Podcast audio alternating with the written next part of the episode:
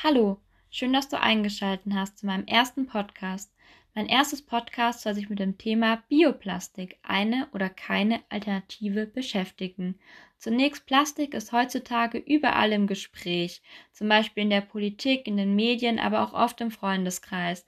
Dies liegt zum einen an den gestiegenen Plastikaufkommen und zum anderen zu der schlechten Verwertbarkeit von Plastik die ganzen Umweltprobleme durch die schlechte Verwertung, wie beispielsweise Mikroplastik. Das Abfallaufkommen von Plastik lag im Jahr 1950 bei 2 Millionen Tonnen und im Jahr 2015 schon bei 380 Millionen Tonnen. Da war für mich sehr lange die Devise aufgrund der schlechten Abbaubarkeit, ich muss auf Plastik verzichten, ich muss versuchen, möglichst wenig Plastik in meinem Leben zu konsumieren, bis ich eines Tages im Supermarkt auf Produkte stieß, die mit Verpackungen warben, die folgendermaßen lauteten 100% kompostierbar, 100% biologisch abbaubar. Und ich dachte mir, vielleicht ist mit Bioplastik die Problematik, die ich mit Plastik habe, gelöst und Bioplastik kann einfach kompostiert werden und wir müssen gar nicht auf Plastik verzichten, sondern einfach nur umsteigen. Jedoch ist das zu kurz gedacht. Und genau darauf möchte ich im Folgenden eingehen, damit dort niemand getäuscht wird. Zunächst müssen die Begriffe dargelegt werden. Auf der einen Seite gibt es biobasierte Kunststoffe. Das bedeutet, dass der Kunststoff teilweise oder auch komplett aus Biomasse hergestellt wurde, zum Beispiel auf Basis von Mais oder Zuckerrohr. Auf der anderen Seite gibt es den Begriff biologisch abbaubare Kunststoffe. Das bedeutet, dass sich die Kunststoffe selbst zersetzen unter bestimmten Bedingungen und dabei eben nur CO2, Wasser und Biomasse hinterlassen. Somit können biobasierte Kunststoffe biologisch abbaubar sein, müssen es aber nicht sein. Andersrum genauso. Es gibt zum Beispiel auch erdölbasierte Kunststoffe, die biologisch abbaubar sind. Aber nun zu dem entscheidenden Blick, dem Blick auf die Ökobilanzen. Und der ist leider ernüchternd. Die Ökobilanzen weisen auf, dass konventionell fossilbasierte Kunststoffe nicht schlechter abschneiden als biobasierte Kunststoffe, was für mich eine negative Überraschung war. Jedoch liegen die negativen Aspekte jeweils unterschiedlich. Bei konventionellen fossilbasierten Kunststoffen wird sehr viel CO2 verbraucht und ein endlicher Rohstoff, in diesem Fall Erdöl, verwendet. Bei biobasierten Kunststoffen erhält man eine höhere Versäuerungs- und Eutrophierungspotenzial und aber auch einen deutlich höheren Flächenbedarf. Hier kommt man zu derselben Problematik, wie man auch bei Biodiesel hat, die Tank- und Teller-Diskussion. Hinzu kommt noch, dass die Kompostierung nicht bedeutet, dass man das Produkt in seinem, aus seinem eigenen Komposthaufen kompostieren kann, das ist nämlich ein Trügschuss, sondern nur industriell. In so großtechnischen Anlagen bei Temperaturen zum Teil über 60 Grad, das ist im eigenen Garten gar nicht vorstellbar. Und somit war das schon mein erster Irrglaube. Ich dachte bei 100% Kompostierbarkeit, dass ich das quasi direkt in meinem Garten kompostieren kann und das ist auch ein generelles Problem, da dieser Irrglaube bei den Menschen dafür sorgt, dass sie achtloser werden, weil sie denken, dass macht der Natur nichts, vielleicht auch eher Bioplastik in die Natur werfen. Das sollte man aber auf keinen Fall machen, weil wie ich bereits dargelegt habe, braucht es sehr hohe Temperaturen. Es gibt Studien, wo ökologisch abbaubare Plastiktüten ins Wasser getan wurden und geschaut wurde, was passiert. Nach drei Jahren waren die immer noch nicht zersetzt. Also man darf die definitiv nicht einfach in der Natur entsorgen. So, also wenn man das nicht kompostieren kann in seinem eigenen Garten, stellt sich die Frage, wohin damit? In die Biotonne darf es auch nicht getan werden, bleibt die gelbe Tonne, aber da ist oft die Problematik, dass es nicht in die gelbe Tonne getan werden kann, weil eben die Kommunen nicht so lange Laufzeiten haben für die Biogasanlagen und einfach dieser Bioplastik noch länger brauchen würde, um sich zu zersetzen und somit die Zeit nicht ausreicht, so bleibt oft nur der Restmüll übrig.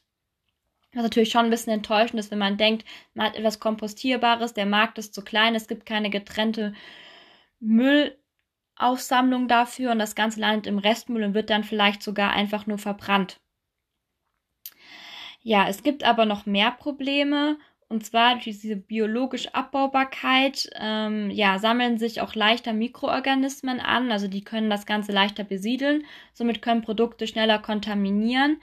Des Weiteren sind es ist Bioplastik auch weniger reißfest und geht somit schneller kaputt. Also eine mehrmalige Nutzung ist dabei noch schwieriger. Ja, also es gibt auch deutlich viele negative Punkte. So kommt auch das Umweltbundesamt zu dem Schluss, dass Bioplastik nicht nachhaltiger ist als normales Plastik in dem Kontext und dass es gar nicht darauf ankommt, ob das jetzt Bioplastik ist oder nicht, sondern es einfach darauf ankommt, wie häufig man etwas verwendet. Umso häufiger man etwas verwendet, umso besser. Also gerade Einweg-Bioplastik ist einfach nur ein Stück weit Verbrauchertäuschung, weil Einweg Bioplastik, damit ist keinem geholfen und selbst Bioplastik durch die fehlende Verwertungsmöglichkeiten heutzutage und im häufigen alleinigen Verbrennen von Bioplastik auch sagen kann, okay, bei der Müllverbrennung fällt weniger CO2 an, aber das ist ja nicht der Sinn der ganzen Sache, bleibt der Fokus immer noch bei der Wiederverwendung und aber auch einfach bei der Vermeidung von Verpackung. Es gibt ja sehr viele verschiedene Arten von Verpackung, aber es wurde einfach noch nicht die eine Verpackungsart gefunden, die alle Vorteile aufweist.